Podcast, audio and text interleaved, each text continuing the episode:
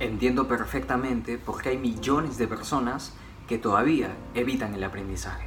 En algún momento han condicionado su cerebro a pensar que esto es algo aburrido, estresante o incluso que les resta valor. ¿Recuerdas ese día en que lo diste todo y aún así no llegaste a cumplir tus expectativas con el resultado de tu examen?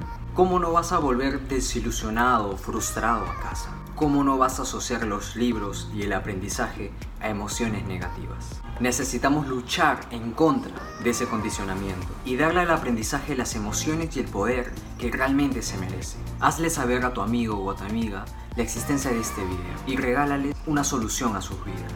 Sé que les irá mejor y nos vemos en otro video.